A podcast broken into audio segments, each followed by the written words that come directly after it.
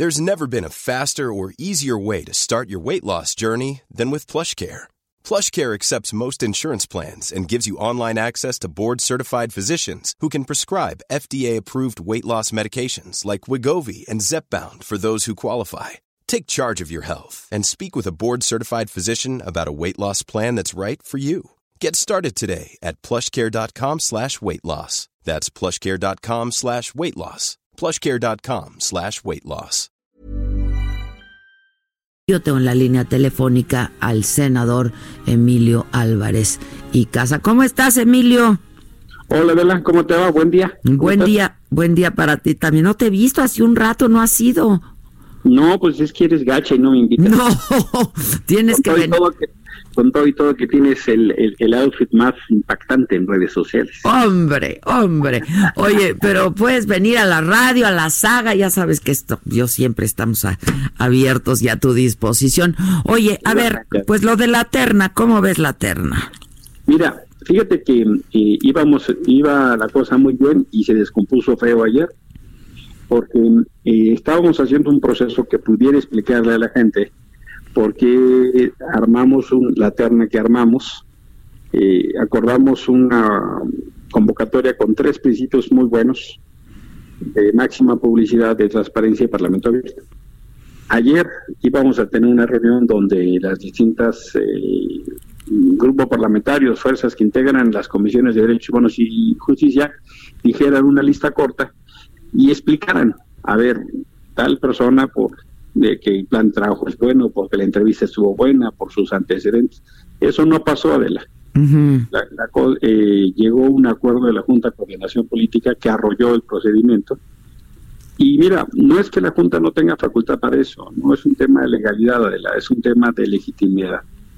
Y ser monoterna, donde no se puede explicar por qué esas tres personas son mejores que las otras 56 personas, nos habíamos comprometido a explicar sobre unos indicadores, sobre nuestra valoración. Y la verdad es que esto no, no es una formalidad. quien ocupe la CNDH, la CNDH misma, Adela, es una magistratura moral.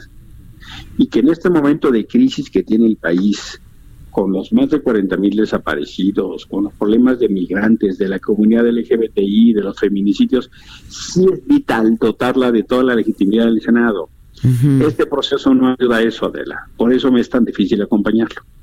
Y entonces, eh, ¿cuál, cuál, tu posición cuál va a ser este en ese sentido, Yo ayer les dije, a ver, esto no está bien, estamos rompiendo nuestras propias reglas, o sea, nosotros dimos esas reglas.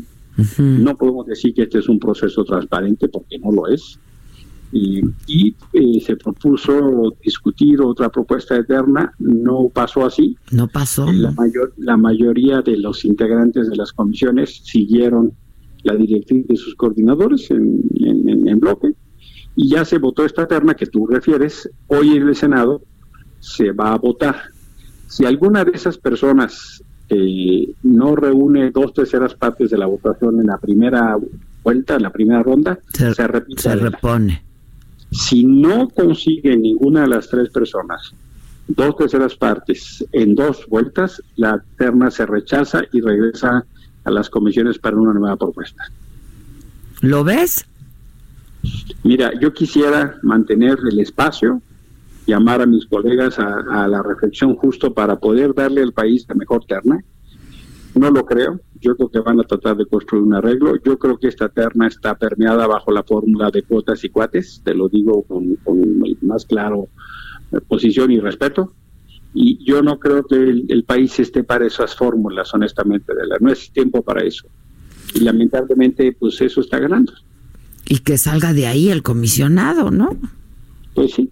O sea, lo, que, lo que tocaría es eh, no ver esta cosa de los cálculos particulares o de grupo, sino creo que lo que toca es ver por el país y darle al país en este momento, sobre todo en temas tan críticos de derechos humanos que tenemos adelante, pues la mejor posibilidad de, salir adelante.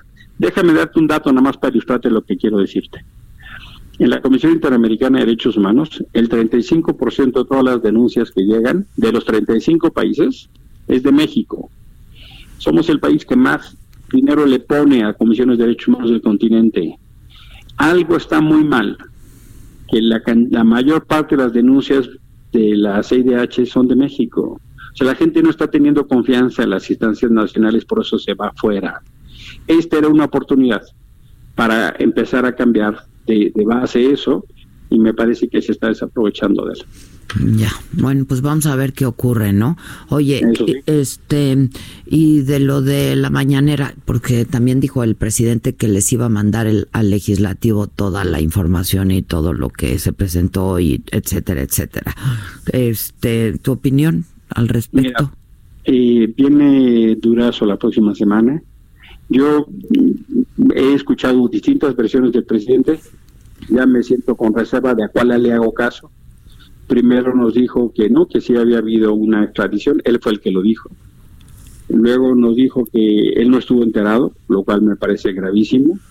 Si no estuvo enterado, malo, si estuvo enterado, malo. Y ahora nos dan una información así que habrá que analizar. Honestamente, para mí el operativo Culiacán es un verdadero desastre.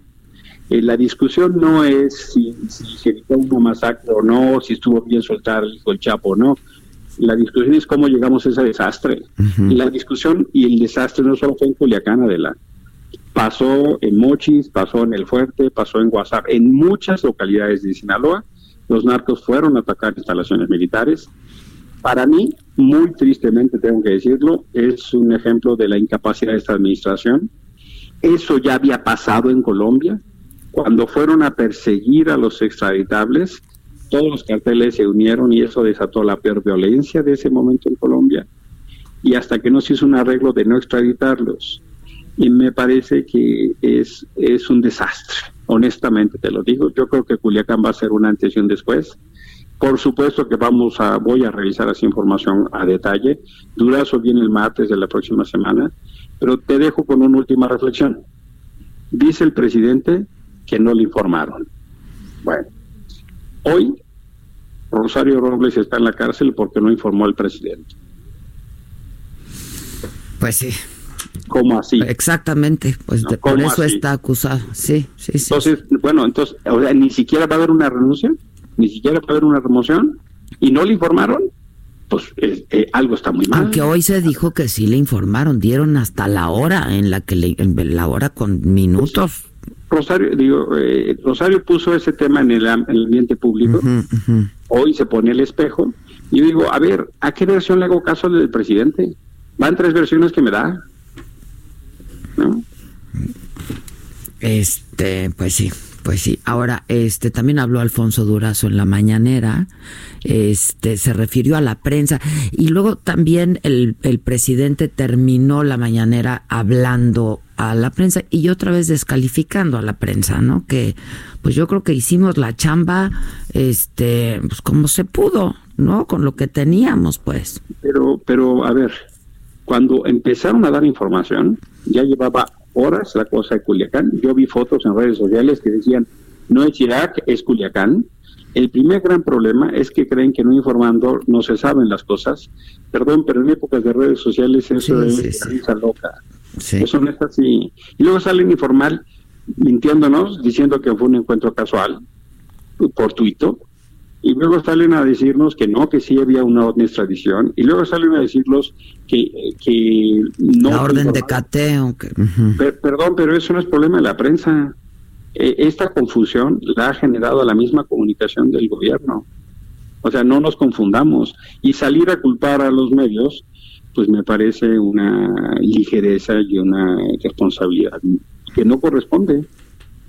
Ahora resulta, ¿no? Ahora resulta perdón, pero si quienes hicieron el operativo, la mala planeación, la mala ejecución, la mala consideración, fueron ellos. Bueno, ahí sí lo reconoció Durazo, dijo fue una acción precipitada y un tropiezo táctico, este, para, para decirlo, este... Fue un fracaso de principio, fue un táctico, militar, estratégica y comunicacionalmente. Bueno, te veo pronto. A ver qué pasa hoy entonces, ¿no? Y, lo comentamos mañana, si te parece.